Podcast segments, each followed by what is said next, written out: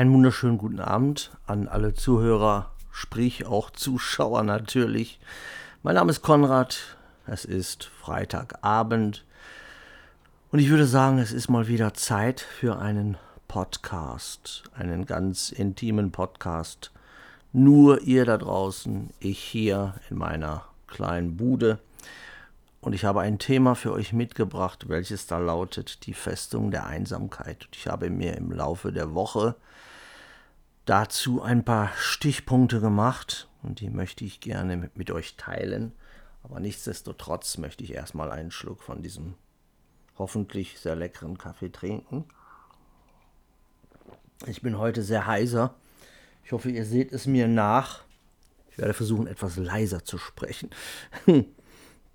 Ja, was, was kann man sich darunter vorstellen? Eine Festung der Einsamkeit. Ihr habt vielleicht schon dieses Thumbnail gesehen, dieses Bild, wo eine junge Frau sich zwischen Mauern quasi versteckt. In ihrer Bibel liest, diese Person, diese Frau könnt ihr aber auch austauschen. Da könnt ihr auch ein Mann, ein Junge, ein Mädchen hinsetzen. Das ist egal für das, was wir heute besprechen wollen. Ich habe reflektiert, was für mich als Kind so ein Ort war. Also meine Festung der Einsamkeit. Da fiel mir als erstes ein mein Keller, quasi mein erstes Zimmer, was ich damals bekam. Geschwister sind alle ausgezogen nach und nach. Vorher hatte ich, so war es früher üblich bei großköpfigen Familien, nicht, dass jeder ein, ein eigenes Zimmer hat, so wie es heute gang und gäbe ist, sondern ich war mit meinen zwei Brüdern, musste ich mir ein Zimmer teilen.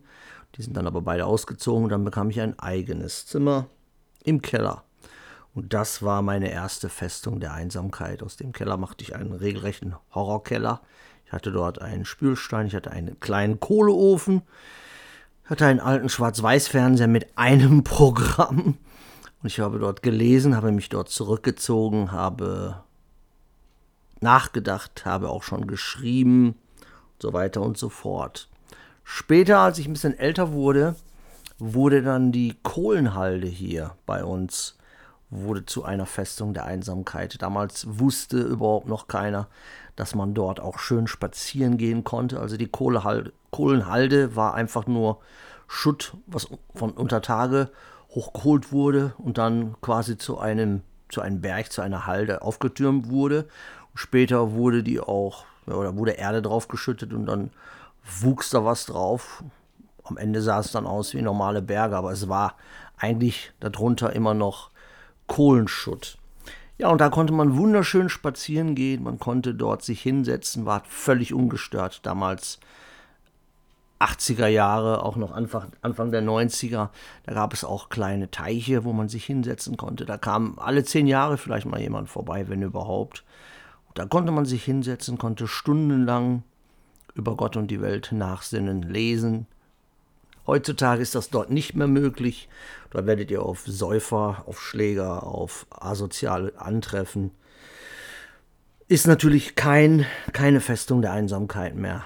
Hat, ist für dieses, für dieses Ziel oder für, nicht mehr für diesen Zweck zu nutzen. Dann hatte ich einen Ort, in meinen Träumen. Ich hatte immer wieder einen Traum, der sich wiederholte, den ich auch hin und wieder heute noch habe. Und zwar ist es ein Ort, wo ich mit dem Fahrrad hinfahre. Und dort gehe ich in eine bestimmte, ich biege in eine bestimmte Straße ein mit dem Fahrrad und in der Realität ist da was ganz anderes. In der Realität war da früher ein, ein Spielplatz, wo wir Tischtennis gespielt haben und so weiter und so fort. Aber in meinem Traum geht dort ein Weg weiter. Und ein Weg, der führt direkt in die Natur, an einem alten See, wo man auch angeln kann. Und in diesen Träumen sitze ich dort und angle auch. Ganz merkwürdig. Also dieser Traum wiederholt sich immer und immer wieder. Seit vielen Jahren habe ich den. Ja, ich denke mal, ihr wisst langsam, worauf ich hinaus will, was das ungefähr, was man sich darunter vorstellen kann. Ich, ich werde das aber noch nicht allzu sehr spezifizieren. Dazu später mehr. Für manche ist die eigene Wohnung oder das eigene Haus eine Festung der Einsamkeit. Es gibt immer mehr Singles da draußen. Die Elite hat ja diese Sache zwischen Mann und Frau so pervertiert, dass es ganz viele Männer, insbesondere in Japan, Amerika, aber auch in anderen Ländern gibt, die sagen, unter diesen Voraussetzungen will ich überhaupt gar keine Frau mehr. Das sind ja auch alles gar keine Frauen mehr, das sind Furien, das sind Isabels. Da bleibe ich lieber Single. Und es gibt ganz viele Menschen, aber es gibt auch viele Frauen, die sagen, nee, das möchte ich nicht mehr. Die leben zurückgezogen. In Japan haben wir immer drüber gesprochen. Gibt es Menschen, die zehn Jahre nicht rausgegangen sind? Also das ist ein Spiegel der Zeit, in der wir leben. Die Menschen ziehen sich zurück, weil es da draußen, da draußen ist es zu einer Welt geworden, wo man eine Welt, der man nichts Positives mehr abgewinnen kann, was ja Ziel von Satan war und Ziel der Elite war. Es ist, äh, es ist eine pervertierte Welt, es ist eine Sodomitenwelt, es ist eine gefährliche Welt, es ist eine gottlose Welt da draußen geworden. Viele Menschen haben sich nicht direkt zurückgezogen, haben auch eine Familie, haben Frau, Kinder. Die haben sich aber trotzdem eine Art Festung der Einsamkeit gebastelt. Sowas kann man dann auch zum Beispiel Hobbykeller nennen. Ich kannte Männer, die haben sich in einem Keller eine riesige Spielzeugeisenbahn gebaut. Ich hatte mal einen guten Freund damals in der Schule, der hatte das. Also die war bestimmt acht Meter lang mit Bergen, also alles so klein in Miniatur. Und ich war da so fasziniert. Als Kind hätte ich mir natürlich niemals leisten können. Ich war ein armer Bursch, neunköpfige Zechenkinder. Davon sowas konnten wir nur träumen. Aber der Schulkumpel, der hatte eine riesige Eisenbahn mit Höhlen, mit kleinen Bäumen, mit einem Park, wo kleine Miniaturmenschen auf Bänke saßen. Ich fand das so dermaßen faszinierend. Und ich bin öfters zu ihm hingegangen. Wir haben dann mit dieser Spielzeugeisenbahn ja, gespielt. Es gibt aber nicht nur Kinder, die sowas haben. Ich kenne erwachsene Leute, 40, 50, 60, 70, die wirklich sowas die sich mit sowas beschäftigen. Dann kommen dann kleine Schienen hinzu und sie kaufen sich, was weiß ich, einen ganz kleinen Zug, der, den sie lange gesucht haben, der ganz teuer war und dann sind sie happy wie ein kleiner Schneekönig, weil sie den schon in, immer haben wollten. Also die machen da richtig alles. Es ist ein richtiges Hobby, ist natürlich auch eine Art von Flucht aus der Realität. Da sind, sind kleine Traumwelten, die man sich aufbaut, was gar nicht so schlimm ist. Also da war ich wirklich als junger Mensch und Teenager, auch als junger Erwachsener, war ich quasi Profi drin, mir kleine Traumwelten aufzubauen, als ähm, Reflexion des schrecklichen Lebens, was ich damals eigentlich schon hatte. Dann muss ich da noch erwähnen, hatten wir, da wir Zechenkinder waren und direkt hinter uns anschließend an unserem Hof war die Zechenberufsschule und da war ein riesiges Zechengebäude, das Dach eines Zechengebäudes und da hing ein Kabel runter. Und weil ich ja damals Mr. Konrad Klein Abenteurer war, ich bin überall hochgeklettert. Es gab keinen Baum, den ich nicht erklettern konnte. Überall, wo ein Faden oder ein Seil dran hing, musste ich hochklettern wie Batman. Und an diesem Zechengebäude hing ein Kabel runter. Pff, wie fest das war. Man hat ein paar Mal dran gezogen, gut, müsste mein Gewicht aushalten. Und dann bin ich da hochgeklettert, wie Batman. Und habe mich oben auf dem Dach verschanzt und habe dort Comics gelesen oder Romane gelesen. Mich zurückgezogen. Manche Kinder haben so ein Baumhaus, wenn die den Luxus eines netten Vaters haben oder hatten. Die Väter haben denen dann ein richtig schönes Baumhaus gebaut. Wir hatten was ähnliches. Mein Vater hat mehrere Hütten auf dem Hof gebaut. Richtig, also nicht irgendwelche Larifari-Hütten, sondern die konnten wirklich jeden Sturm widerstehen. Also das waren schon kleine Häuser. Und ja, da konnte man sich auch, wenn es geregnet hat und man äh, raus wollte aus der Wohnung, was weiß ich, Eltern haben sich gestritten oder die Geschwister haben sich gestritten, dann habe ich mich in diese, diese Hütten zurückgezogen. Auch da konnte man lesen da war Licht, war alles da. Also da waren Bänke, da waren Stühle. Hat richtig, mein Vater hat sich richtig schön Mühe gegeben. Und natürlich auch damals, wo man dann Teenager wurde, hat man sich dann da auch mit Mädchen getroffen. Man hat äh, ja Wahrheit oder Pflicht gespielt, man hat sich geküsst. All sowas halt, was man als Teenager macht. Aber nie mehr. Also damals war es noch, bei mir war es zumindest so, mehr wie Küssen war nicht drin. Äh, sexuelle Sachen habe ich ganz spät mit angefangen. Da war ich überhaupt kein, damals kein Fan von. Ähm, ich wollte meine Abenteuer erleben, ich hatte meine Fantasiewelten, sowas wie Sex mit, mit 13, 14, wie es heute gang und gäbe ist. Also gab es bei mir damals nicht. Ich glaube, mein Vater hätte mich auch kaputtgeschlagen. Naja, ähm, in einer Hütte, ich weiß noch, ich hatte einen besten Freund ab, äh, ich glaube, erste oder zweite Klasse, habe ich euch ja mal erzählt in einem Podcast. Und der hat auch öfter dann bei mir geschlafen oder ich habe bei ihm geschlafen. Und wir haben uns immer die, gegenseitig die neuesten Gruselhörspiele. Damals war es ganz in diese Gruselhörspiele. Und die haben uns immer ausgetauscht. Ja, und dann haben wir auch in diesen Hütten geschlafen. Dann hat er was zum Mampfen mitgebracht oder wir haben uns ein paar Brote gemacht, was zu trinken mitgenommen, haben wir eine kleine Lampe angemacht und dann lagen wir da im Stroh. Also mein Vater hat uns da auch richtig Stroh hingelegt. Richtig so wie, wie auf dem Bauernhof.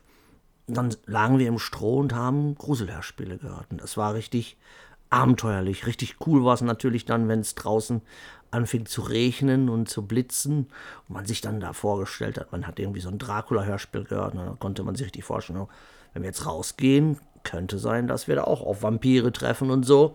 Also es war schon richtig abenteuerlich, es war richtig spannend, es war eine, eine wunderschöne Zeit, die kommt nie wieder und das können sich, glaube ich, die heutigen Jugendlichen gar nicht vorstellen. Da gab es keine Handys, da gab es kein WhatsApp, da gab es kein Instagram, da gab es keine Selfies. Da gab es, wir haben Abenteuer, wir erleben Abenteuer und wir kreieren Abenteuer. Betonung liegt auf kreieren, was leider heutzutage auch nicht mehr so groß geschrieben wird. Äh, Im Gegenteil. Ja, Festung der Einsamkeit, Alleinsein, sich mal zurückziehen, den Kopf klar kriegen, die Bibel lesen. Es gab mal diesen Film, der heißt War Room, kann ich empfehlen, wo so eine junge Frau schwarze Frau, sich einen kleinen Raum, ist glaube ich eine Besenkammer, und sie macht den leer. Dann macht sie sich einen kleinen Stuhl rein, macht sie sich ein kleines Lämpchen rein und dann macht sie sich dann eine Bibel rein und in die Wand macht sie sich die Bibelstellen, die sie liest und die, die sie teilweise nicht versteht. Und da betet sie, betet, betet, betet und ist in diesem Raum ist sie nur, ist es, heißt es nur sie und Gott. Kann ich empfehlen. Also den, den müsste man auch ganz billig kriegen. War Room heißt der. Den deutschen Titel weiß ich jetzt nicht. Ich glaube, der heißt im Deutschen auch so. Und das fand ich auch faszinierend. Und obwohl es nur ein ganz, ganz, ganz kleiner Raum ist, kann man das auch ebenfalls eine kleine Festung der Einsamkeit, wo man sich zurückzieht. Nur wir selbst, ihr, ich, er, sie, es, wir, ihr, sie. und halt mit Gott im Gespräch sein. Ist schon schön. Wer so einen Raum in der Realität nicht hat, also so eine Festung der Einsamkeit, ein Rückzugspunkt, ein Ruhepol, wo, wo man wirklich diesen Frieden in sich hat, wo man sich zurückziehen kann, wo man sich sicher fühlt. Der, also der sowas physisch nicht hat, der kann sich sowas auch in seinem Herzen erstellen oder aufbauen. Da kommt dann auch wieder die Fantasie ins, mit ins Spiel. Wie gesagt, als Kind ich hatte als Kind oder auch als Erwachsener hatte ich, habe ich diese Träume zwischendurch immer noch. Da hatte ich diese Träume vom Fliegen, kennt wahrscheinlich jeder, jeder Träume vom Fliegen, dass ich einfach im Traum feststellte, oh cool, ich kann ja fliegen. Flatter mit den Händen so wie ein Vogel und fange auf einmal an zu fliegen. Und was, der Traum geht fast immer gleich. Ich fliege dann auf die höchsten Dächer, ich, ich fliege durch die Städte und die Leute sehen mich nicht, aber ich sehe sie und lande dann auf irgendein ganz hohem Häuserdach, wo ich mich dann ebenfalls hinlege oder hinsetze und lese und keiner weiß, dass ich dort bin. Das ist quasi dann auch im Traum meine Festung der Einsamkeit. Übrigens, der Begriff, Begriff Festung der Einsamkeit, den habe ich nicht geprägt. Der ist eigentlich aus den Superman-Comics. Und er, weil er ja kein Mensch ist, sondern ja eigentlich kommt er von einem fremden Planet, hatte er in der Antarktis sich ebenfalls eine Festung der Einsamkeit gebaut, wo er sich zurückziehen konnte von der Welt, weil er ist ja eigentlich nicht von der Welt. Also Superman ist ja quasi ein Bibelabklatsch, er ist quasi ein, ein Counterfeit Jesus. Ja, da kommt eigentlich der, der Ausdruck her, Festung der Einsamkeit. Früher als Kind, was war für mich auch noch eine Flucht, eine Festung der Einsamkeit? Ganz klar das Kino oder auch ein Buch, ein spannendes Buch, war eine absolute Festung der Einsamkeit. Wenn ich einen Kinofilm sah, das kostete damals drei Mark. Und wenn meine Mutter mir immer sonntags drei Mark mitgab, dann war ich das glücklichste Kind der Welt. Und dann ging es los. Und wenn dann noch irgend so ein Film lief wie äh, Die Rückkehr des King Kong oder äh, Godzilla oder was gab es dann noch? Dracula jagt Frankenstein. Ja, dann äh, konntet ihr mich den ganzen Tag vergessen. Da gab es für mich nur diesen Film. Nicht so wie heute, wenn die Leute sich einen Film angucken, gucken auf dem Handy und gucken hier und gucken da. Guck mal, die Tischdecke ist so schön rot. Und da guck mal, wie die Maus schön leuchtet. Och, der Orangensaft ist so schön orange. Es gab in dem Moment nur diesen Film und mich. Und es war, in Godzilla für mich war es auch nicht irgendeine äh, Pappmaché oder ein Mann, der in so einem Anzug da rumspinnt, sondern für mich gab es Godzilla in dem Moment. Das ist die Fantasie eines Kindes. Und Schule hat mich überhaupt kein bisschen gejuckt. Auch in der Schule. In der, Schulung war, in der Schule war ich ebenfalls in, also im Kopf und im Herzen, war ich permanent in meiner Festung der Einsamkeit. Ich schaute aus dem Fenster und wir hatten damals auf dem Schulhof, da war so eine große Statue vom St. Nikolaus. Die ist auch heute noch da, die ist aber ganz verwittert. Die Schule existiert nicht mehr, da ist, glaube ich, eine Kita oder Asylantenheim raus geworden, aber es ist noch fast genauso wie damals, als ich zur Schule ging. Und ich träume fast jeden Tag davon. Es gibt nicht irgendeine Nacht, wo ich nicht durch die Schulhallen gehe. Naja, jedenfalls saß ich dann da. Der Lehrer erzählte irgendwas völlig Irrelevantes für mich damals. Ich sah aus dem Fenster und ich erlebte Abenteuer. Hatte Gedanken von irgendwelchen Abenteuern. Ich hatte einen Tag vorher irgendeinen so äh, Agentenfilm gesehen, Abenteuer in Rio oder wo irgendwelche Menschen im Dschungel nach Diamanten suchten und mussten gegen Tiger und Löwen kämpfen. Das, das war meine Welt. Mich interessierte nicht, was die Wurzel aus 81 war, das interessierte mich einen Dreck. Ich wollte Diamanten suchen und ich wollte gegen Tiger und Löwen kämpfen und im Dschungel vielleicht auch Monster treffen. All sowas. Ähm, und natürlich auch Liebesgeschichten. Hab schon, hab ja, ich habe ja immer erzählt, schon als Kind und als Jugendlicher liebte ich Liebesgeschichten. Ich war, also die Liebe war für mich immer schon das Faszinierendste überhaupt. Und dann erlebte ich, während ich da in der Schule saß und alle dachten, der passt bestimmt auf, der ist voll konzentriert. Also ich habe nicht rumgezappelt. Ich saß da wie ein Ölgötze, weil ich voll in meiner Welt war. Hab mir dann Liebesgeschichten wie bei Humphrey Bogart vorgestellt. Ähm, wichtig ist ein Ort zum Zurückziehen, wo uns oder wo euch niemand stört.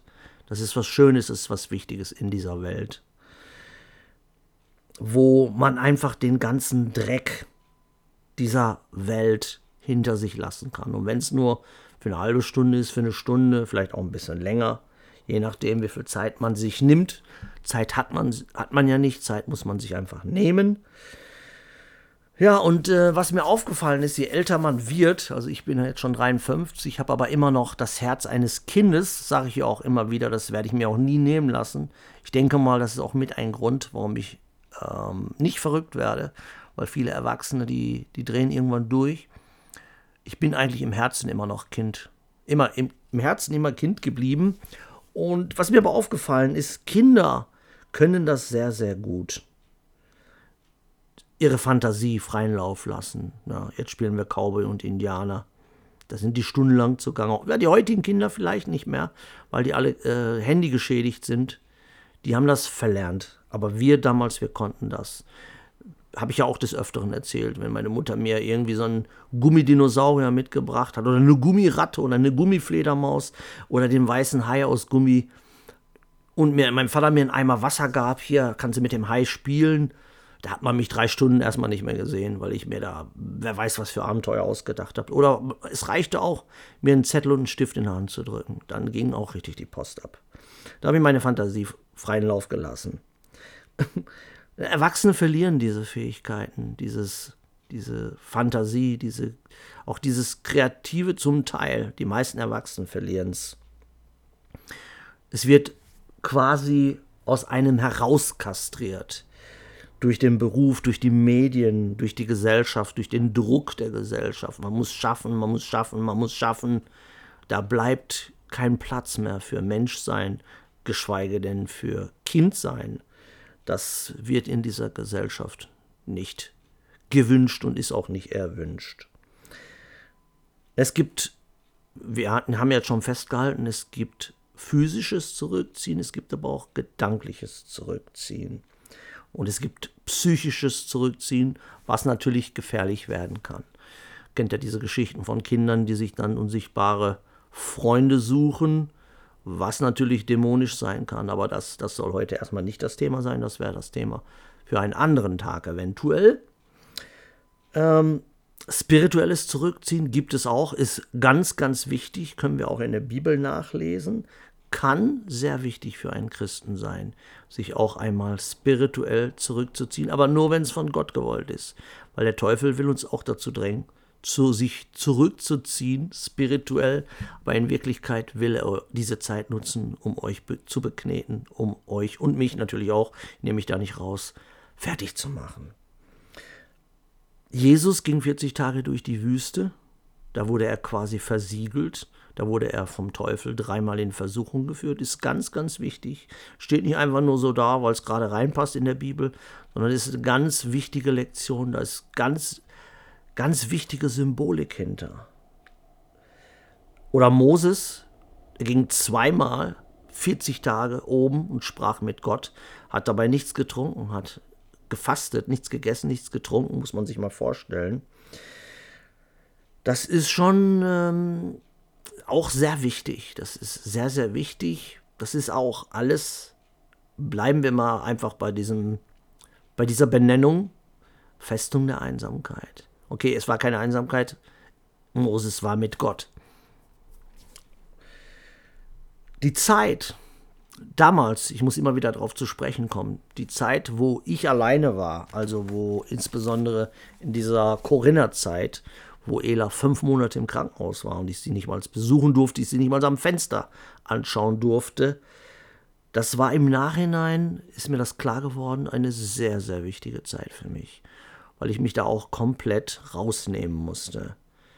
Hm, wenn man lange Zeit ohne Ablenkung nur mit sich ist und seinen Gedanken und auch den Gedanken des Feindes, dann lernt man sehr viel über sich selbst oder kann sehr viel über sich selbst lernen.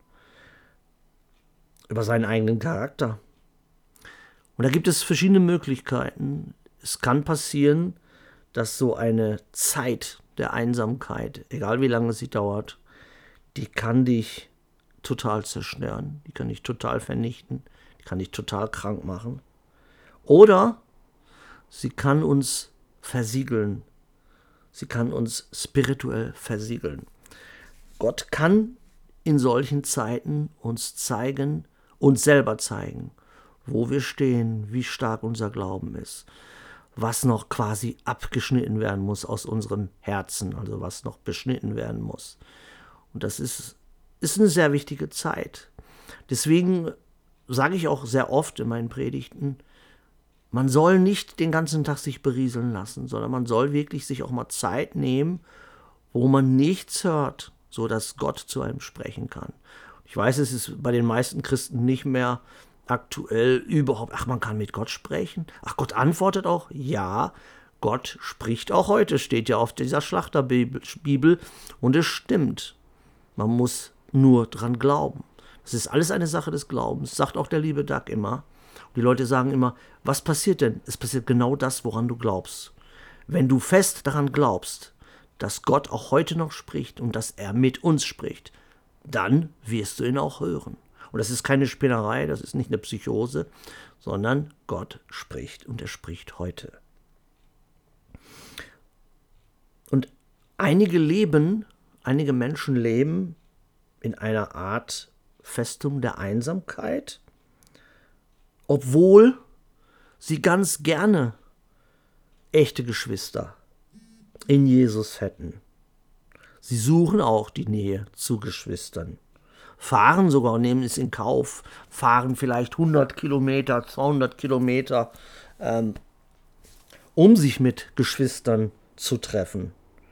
Manche suchen jahrelang und finden nicht und sind sogar traurig. Da kann ich nur sagen, wartet weiter.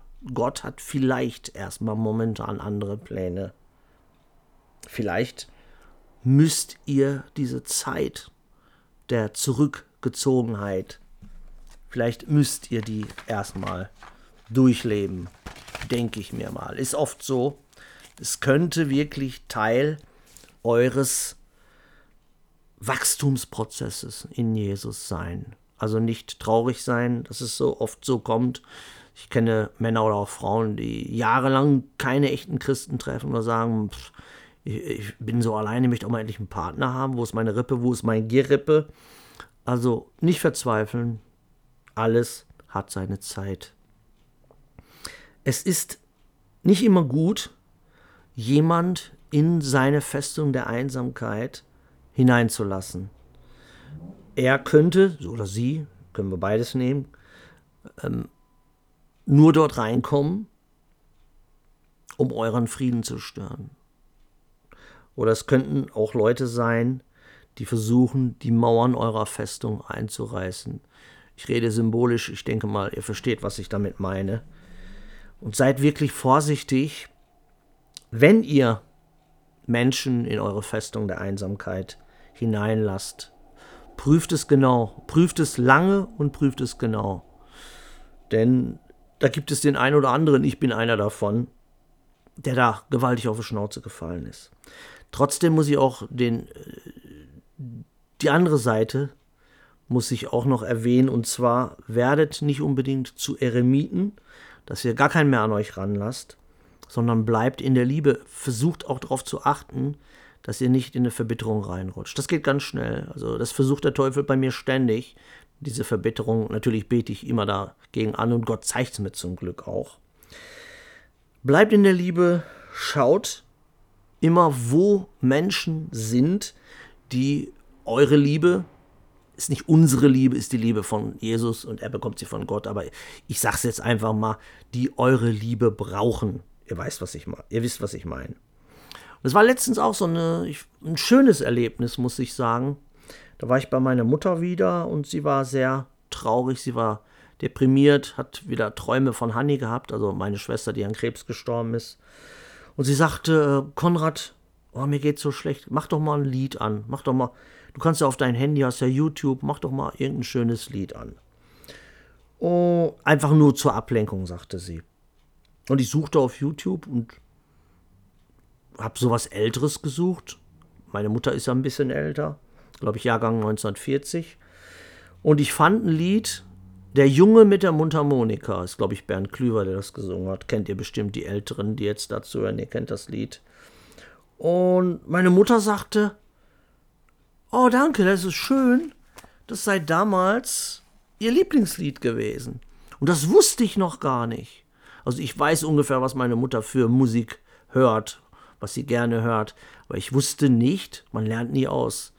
Ich kenne meine Mutter 53 Jahre und wusste nicht, dass der Junge mit der Mundharmonika ihr damaliges Lieblingslied war. Ja, und es war wirklich diese paar Minuten, also dieses Finden des Liedes oder einfach jetzt, dass ich so wahllos dieses Lied äh, gefunden habe auf YouTube, das kann man sagen, das war von Gott geführt, weil Gott gesehen hat, dass es meiner Mutter schlecht ging. Es war für meine Mutter eine kleine Freude in dem Moment, und für mich war es eine ganz große Freude, weil ich gesehen habe, dass es, dass es ihr wirklich in dem Moment Trost gespendet hat.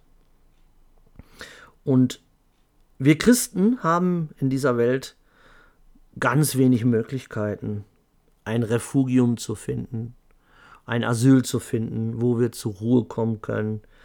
Und ich, ich sage es immer wieder, die Kirchen und die Gemeinden haben diesbezüglich leider versagt.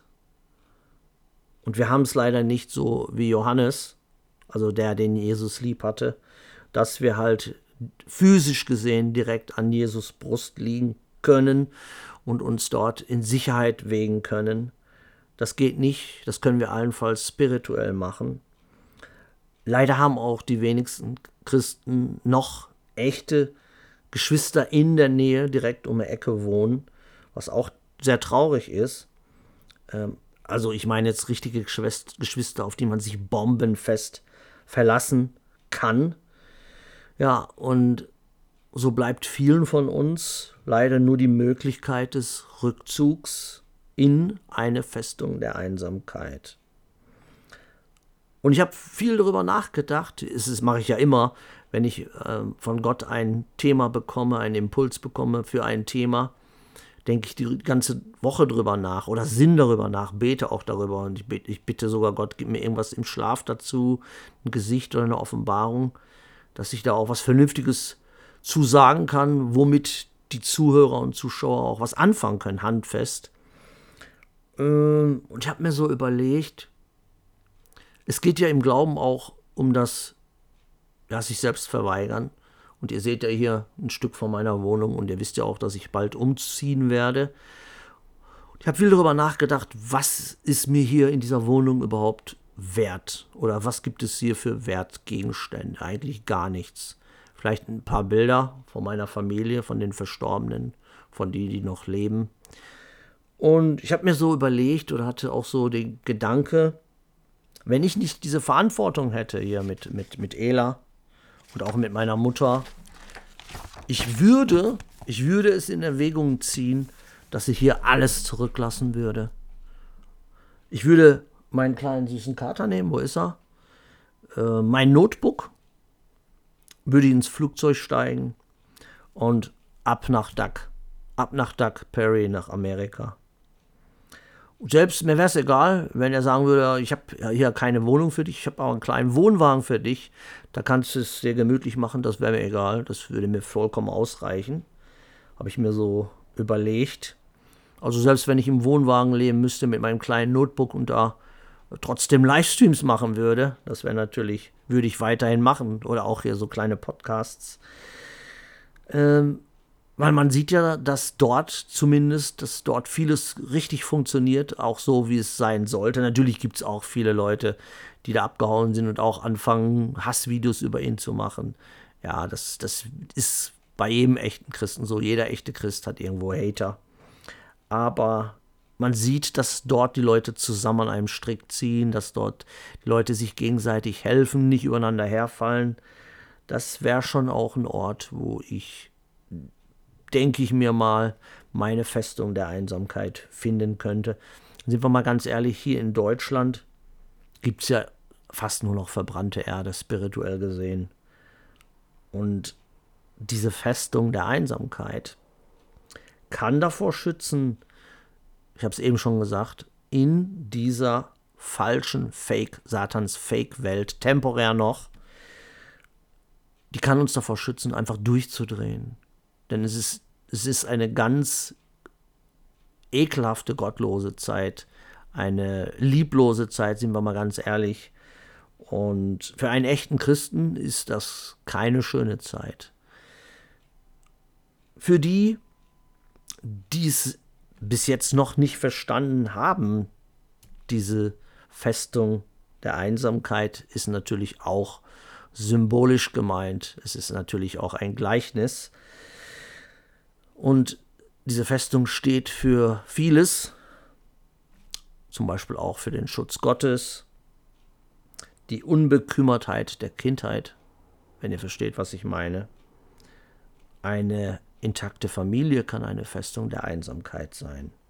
Eine echte Liebe, eine beidseitige Liebe, nicht eine Fake-Liebe, kann eine Festung der Einsamkeit sein.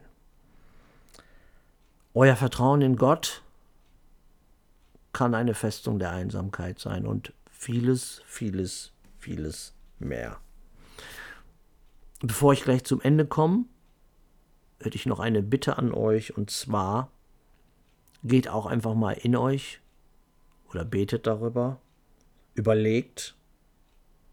Ihr könnt mich auch anschreiben danach. Vielleicht habt ihr was oder bekommt ihr was von Gott, was für euch in eurer Kindheit oder auch jetzt im Erwachsenenleben, was für euch so eine Festung der Einsamkeit bedeutet. So, bevor ich zum Ende komme, habe ich wie immer ein kleines süßes Gedichtlein vorbereitet aus meinem Mini-Gedichtsbuch her. Das möchte ich noch mit euch teilen ganz gerne, wenn, wenn ihr möchtet. Und das heißt, oder es geht folgendermaßen. Was du dir mit Schmerz errungen, wird dir darum doppelt wert. Was dir kämpfend ist gelungen, ewig bleibt's von dir verehrt. Das hat geschrieben der liebe Ernst Unschüg, glaube ich, wenn ich das richtig lese. Ja, ich denke mal, sind wieder ein paar Punkte bei gewesen, über die es sich lohnt nachzusinnen, auch zu beten. Ich hoffe, es hat euch ein bisschen gefallen. Ich hoffe, ich konnte euch ein bisschen, vielleicht sogar Trost spenden. Heute hat mich eine, eine liebe Dame angeschrieben, die hat gesagt, ein, einer von den älteren Psalmen, der hat ihr sehr viel Trost gespendet. Sowas ist natürlich immer schön, sowas zu hören. Genau deswegen macht man es ja auch. Das ist ja auch, eigentlich so sollte es ja auch sein. Ne? Weil Jesus hat es ja so gewollt und auch Paulus und auch die anderen Jünger, dass eigentlich die Christen, die wirklichen Christen unter sich wie eine riesige Familie sind. Eine riesige Familie, die sich auch unter die Arme greift, die sich auch unterstützt, die sich gegenseitig Trost spendet. Und das ist eine Vision, die ich habe, die ich weiß nicht, ob sie jemals in Erfüllung gehen wird. Ich denke mal hier in dieser Welt wohl nicht mehr. Spätestens dann, wenn Jesus zurückkommt. Und genau mit diesen Gedanken, ist auch wieder ein interessanter Gedanke, über den man mal beten sollte oder könnte, werde ich euch in die Nacht hinaus entlassen. Danke, dass ihr mir zugehört habt.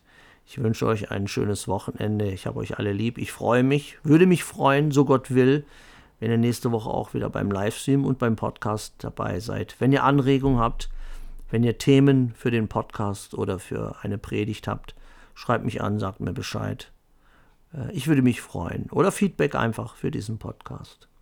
Gott segne euch. Ich habe euch alle sehr lieb. Wir sehen und hören uns.